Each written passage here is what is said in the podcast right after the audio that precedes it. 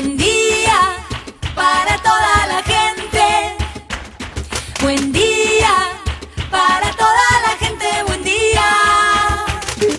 Buen día Soldati, edición Quédate en casa. Son días que necesitan de nuestro compromiso de quedarnos en casa. En FM Soldati, no por eso vamos a dejar de ser comunicadores y comunicar. Aprovechamos los límites que se presentan para llevarte por WhatsApp las noticias y la información que necesitas. Vos quédate en casa. Va a ser un buen día Soldati, pero vos nos vas a escuchar cuando quieras. Mañana, tarde o noche. El sur está bien despierto. Participa enviándonos las ideas y contenidos al 11 36 88 87 91. Estamos a la distancia, pero juntes. Buen día Soldati, hoy quédate en casa. Vamos a estar hablando con Jessie Montoya, médica epidemióloga, con Constancia Gueglio, psicóloga infantil y con Juan Valerdi, economista. Así arrancamos. Estas son las noticias en Buen Día Soldati. El gobierno anunció un pago de 10 mil pesos para monotributistas como ayuda ante la emergencia del coronavirus. Será el ingreso familiar de emergencia, IFE. Monto 10 mil pesos a cobrarse en abril con posibilidad de una prórroga en mayo. Universo, monotributistas categorías A y B, monotributistas sociales, trabajadores informales, beneficiarios de la asignación universal por hijo o embarazo o progresar. Se beneficiarán 3,6 millones de hogares. La fecha del pago será a mediados de abril. Para las personas que no cuenten con CBU, el Banco Nación va a proveer de mecanismos simples y accesibles cuidando que no haga falta el traslado de personas. Confirmaron el positivo por coronavirus de Hugo Loco Gatti, aquel recordado arquero de Boca que ingresó grave en una clínica de Madrid. Su salud está en mejora. Exitosa la idea del pañuelo blanco para hacer memoria por el 24 de marzo. No hay marcha, pero sí memoria, aseguraron los organismos de derechos humanos. Un pañuelazo que inundió puertas, ventanas, balcones, terrazas y redes sociales con el símbolo de lucha de madres y abuelas de Plaza de Mayo. Para frenar el avance del coronavirus y hacer cumplir a todos los ciudadanos la cuarentena obligatoria, el gobierno porteño endureció los controles y confirmó que cerrará 56 accesos a la ciudad. No son accesos centrales, pero estarán cerrados para concentrar mayor control en los que estarán abiertos y controlados por personal policial y de salud. El Ente Nacional de Comunicaciones acordó con Netflix bajar la calidad de sus contenidos durante un mes, con el objetivo de reducir el uso del ancho de banda y evitar un colapso o cortes prolongados de Internet. Empresas de luz, gas, telefonía, TV por cable e Internet no podrán disponer cortes por falta de pago. Las empresas prestadoras de electricidad, gas por redes, agua corriente, telefonía fija o móvil e Internet y TV por cable no podrán disponer el corte de sus servicios a los usuarios que se encuentran en una situación de vulnerabilidad en caso de demora o falta de pago de hace tres facturas consecutivas o alternas. ¿Crees tener síntomas de coronavirus? Espera, primero bajate una aplicación en argentina.gov.ar para el celu y chequealos. Es 100% confiable, es del Ministerio de Salud de la Nación y funciona muy bien. Ayuda a que no se saturen las atenciones telefónicas o a domicilio. Si te da positivo, la aplicación te va a indagar cómo seguir. En cuarentena obligatoria, los llamados al 144 por violencia de género aumentaron un 25%. Muchas personas están conviviendo con su agresor, por lo que se habilitaron nuevas formas de contactarse, por mail, WhatsApp y una aplicación para quienes no pueden hablar por teléfono.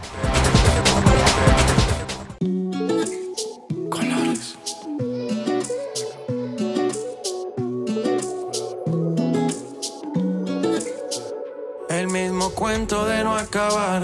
Siempre hay algo que aclarar. Estamos viviendo momentos difíciles en cuanto a salud pública. Hay mucha información dando vueltas, pero lo importante es informarnos bien. Para eso vamos a hablar con especialistas. En este caso vamos a hablar por WhatsApp con Jessie Montoya, médica, magíster en epidemiología y salud pública, para ayudarnos a entender lo que está pasando. Hola Jessie, ¿cómo estás? Te hablamos desde FM Soldati. Contanos, ¿qué sabemos y qué no sabemos del virus?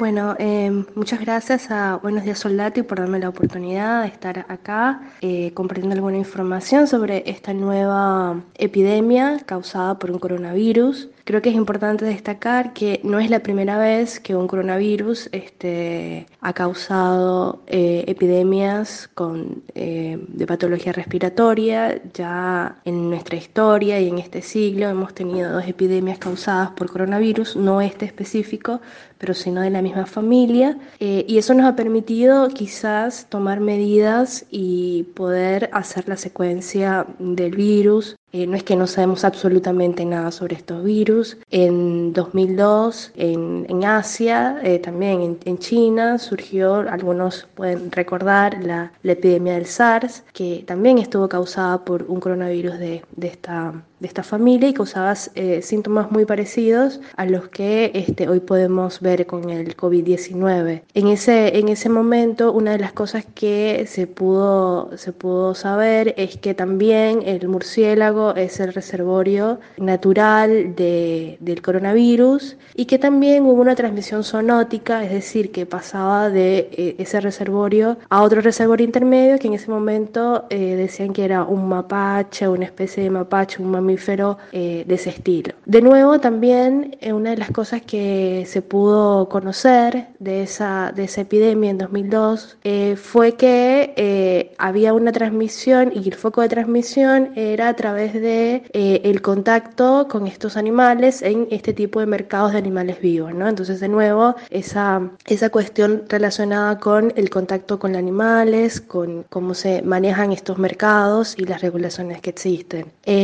Después, en 2012, eh, quizás fue menos conocido, pero también eh, tuvo bastantes casos, fue el caso del MERS. Es una enfermedad de síndrome respiratorio que surgió en el Medio Oriente y que tenía eh, también características similares a este, a este coronavirus que estamos viviendo ahora. Entonces, todas esas experiencias recientes es lo que ha permitido eh, avanzar en la secuenciación del, del, virus, de este nuevo virus, y de tomar ciertas medidas. ¿no? Eh, en este caso, en el caso del coronavirus, eh, el primer foco empezó en China y pudieron identificar cuáles eran las, las, formas de contagio, ¿no? que era un virus respiratorio, que es mucho más contagioso que los otros dos y eso es algo importante destacar, a diferencia del que causaba el SARS y el MERS, el contagio en este, en este virus es mucho más, más fuerte, es decir, eh, en el caso del SARS, eh, la, el, el, contagio se daba en personas que tenían síntomas evidentes y, y, muy graves, en este caso, una de las cuestiones que se está eh, estudiando es la posibilidad de que haya contagios de personas que no tienen síntomas y, por, y de ahí digo, la, la, lo drástico de las medidas de aislamiento y cuarentena.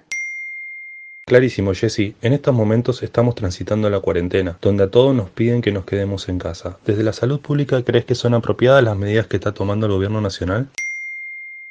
Eh, las, las, medidas adoptadas por, eh, por, el gobierno nacional me parece que son eh, acertadas y oportunas, eh, teniendo en cuenta la información con la que contamos ahora sobre el virus y sobre la forma de propagación. Eh, estas medidas, si bien pueden ser entendidas como para algunos como drásticas, como exageradas, tienen una, un objetivo que es sumamente importante y es que no colapsen los sistemas de salud. Básicamente lo que se está buscando es aumentar el promedio de días en que la cantidad de casos eh, aumentan exponencialmente. Digo, en, en, la medida en que uno aumente esa cantidad de días, entonces eh, los, los sistemas de salud van a tener la posibilidad de responder de manera efectiva. Ahora, eh, es cierto que en los últimos días hemos visto cómo ha aumentado, o sea, cada día aumenta el número de casos diagnosticados. Hay que tener en cuenta que eh, veremos los resultados de, eh, de las medidas de eh, este aislamiento obligatorio después del 31 de marzo, digo, porque los casos que estamos viendo ahora fueron aquellos, eh, este,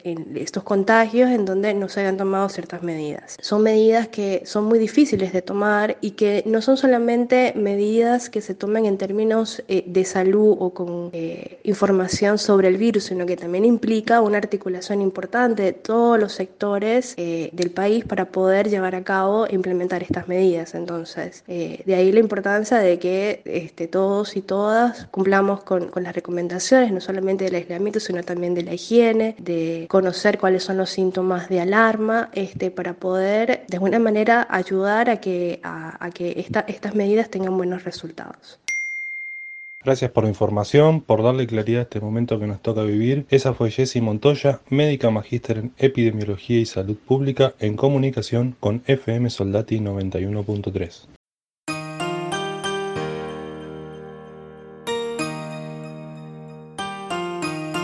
Hey, aquí estamos.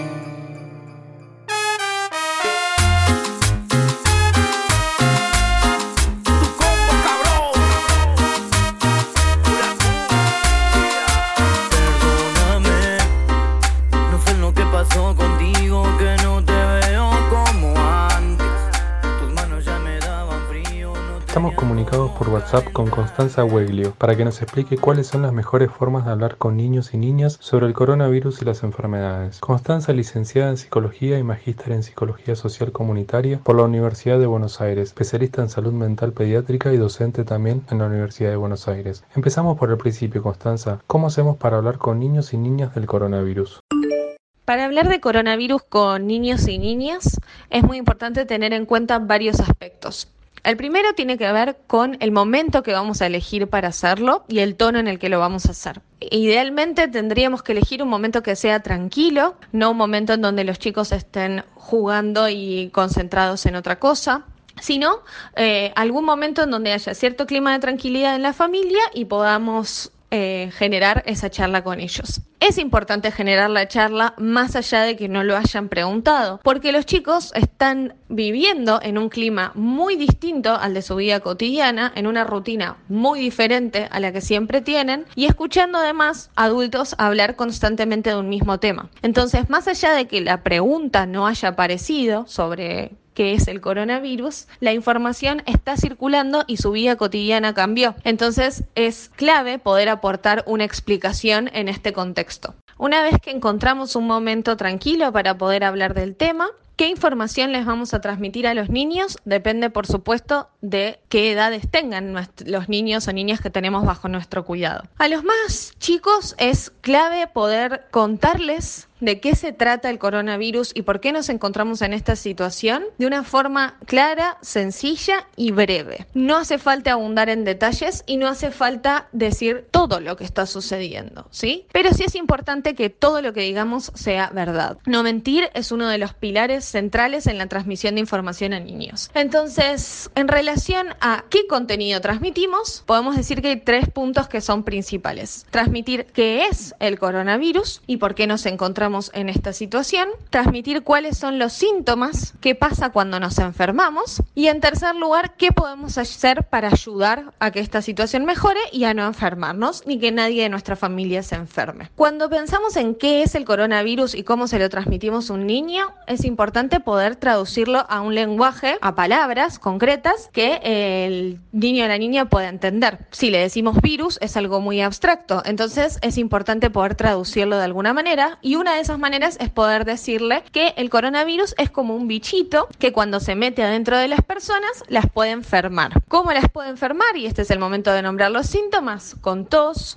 fiebre y dolor de garganta. Luego es clave transmitir qué hacemos para que no nos enferme el bichito. Y ahí es el momento de transmitir todas las prácticas de cuidado preventivas que tenemos que tener en nuestras casas. Entonces, para que el bichito no viaje de persona a persona, ¿sí? que es como se contagia, tenemos que lavarnos las manos, toser en el codo y estornudar en el pliegue del codo y evitar tocarnos la cara. Además de explicar las pautas de cuidado, hay que explicar por qué nos quedamos en casa. Y ahí podemos decir que como el bichito viaja de persona a persona, quedándonos en casa, tenemos más chances de evitar que eso pase, de que el bichito no pueda viajar a otras personas.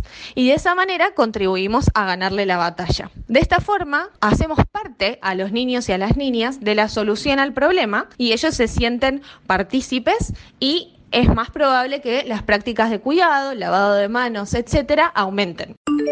Los niños y las niñas pueden sentir miedo o enojo durante estos días difíciles. ¿Qué podemos hacer como adultos con eso? Otro punto muy importante es habilitar canales de expresión para los chicos. ¿Qué significa esto? Que ellos puedan decir lo que les pasa en esta situación. Es normal que en esta situación los niños y las niñas experimenten sensaciones de enojo, de angustia por escuchar a muchos adultos también hablando de estos temas y por no estar viviendo su vida cotidiana. Entonces es clave que los adultos y las adultas que estamos a cargo de ellos podamos dejar que expresen, preguntarles qué sienten y validar sus emociones.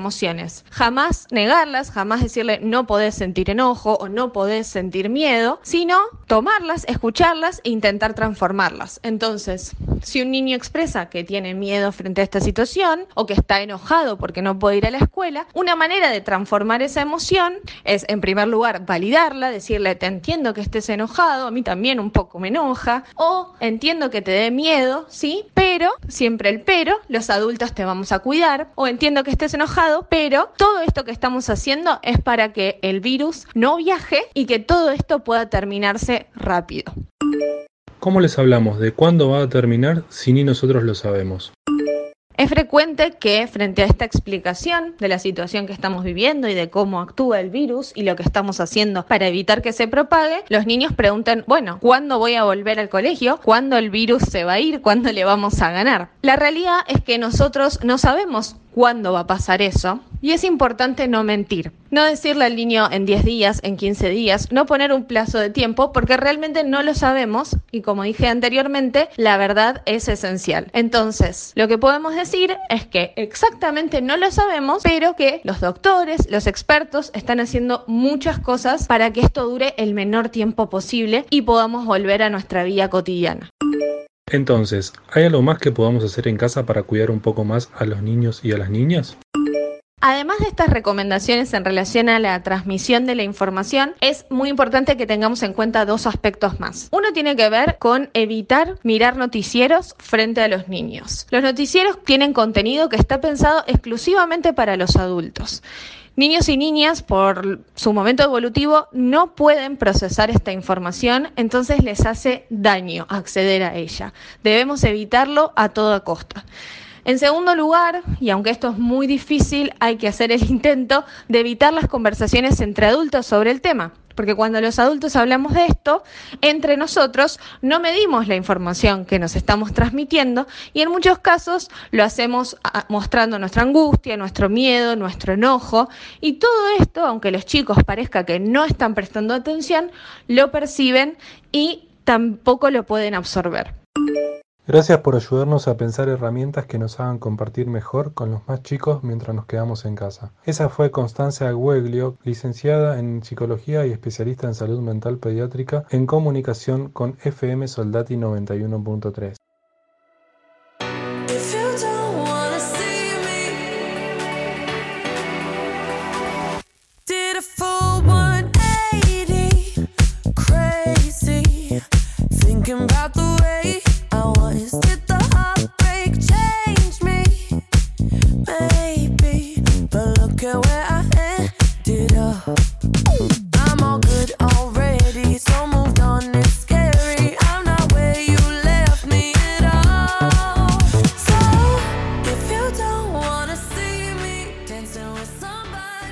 Estamos en comunicación por WhatsApp con Juan Valerdi, economista especializado, que nos va a estar comentando cómo influye el coronavirus en la economía. Juan, están cayendo todos los precios de los activos y las bolsas, pero esa no es la tapa del diario. ¿Es la primera vez que ocurre esto?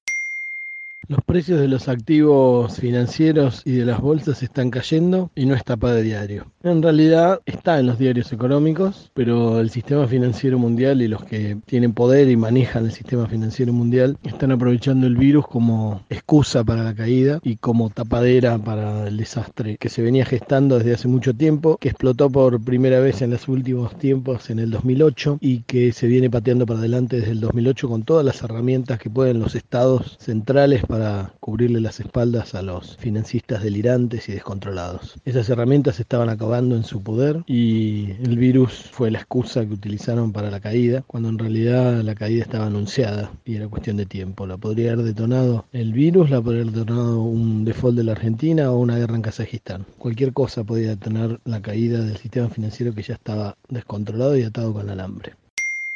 ¿Cómo está la renegociación de la deuda argentina hoy? La renegociación de deuda de la Argentina está de alguna manera detenida porque en realidad el tiempo está pasando en contra de los acreedores. Da la situación actual de la economía mundial y de la pandemia, los acreedores de la Argentina están en una situación que hace que probablemente sean capaces de aceptar cualquier tipo de acuerdo, porque difícilmente las reglas de juego del sistema financiero mundial y las que ayudaron a los fondos buitre puedan seguir siendo vigentes seguir estando vigentes en el futuro. Creo que va a haber un cambio radical y de fondo en el modo en que se maneja el mundo, con las finanzas, con las deudas soberanas y demás, y eso va a determinar que, que difícilmente los acreedores de Argentina estén dispuestos a ponerse duros en la negociación porque corren el riesgo de, de ir en contra de sus propios intereses. Así que la negociación está en un buen momento para la Argentina, no tengo duda de eso. La inflación pareciera haber encontrado una desaceleración en los últimos meses. ¿Cómo puede comportarse ahora?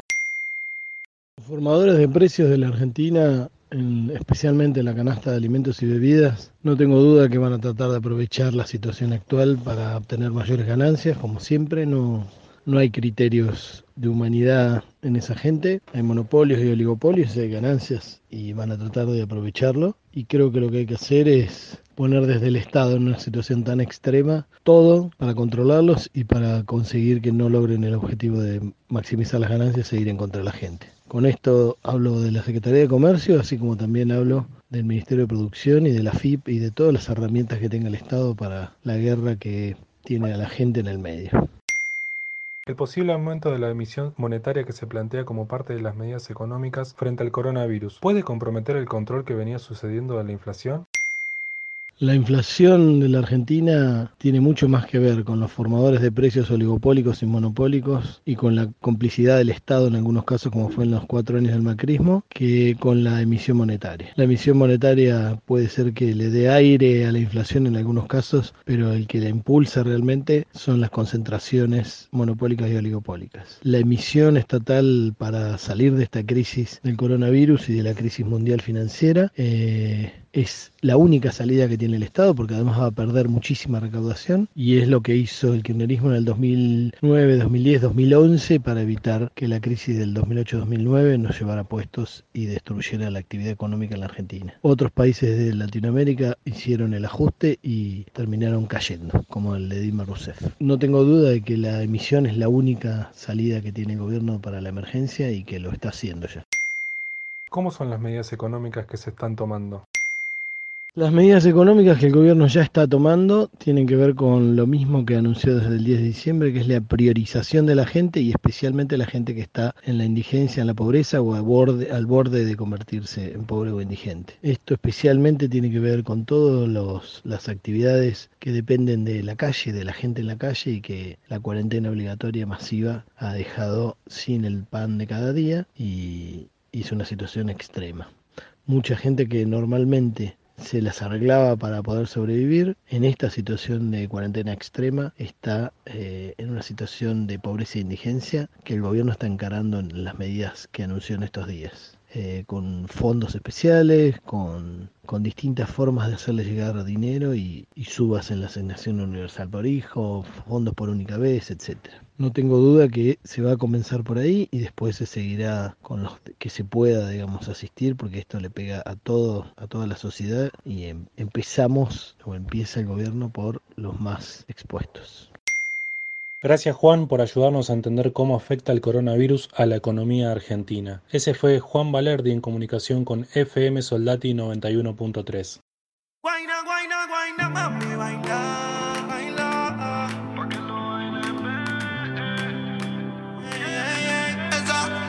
Esa, nena está dura. Mírala cómo se venea. Me tiene loco y uno bella que algún flow va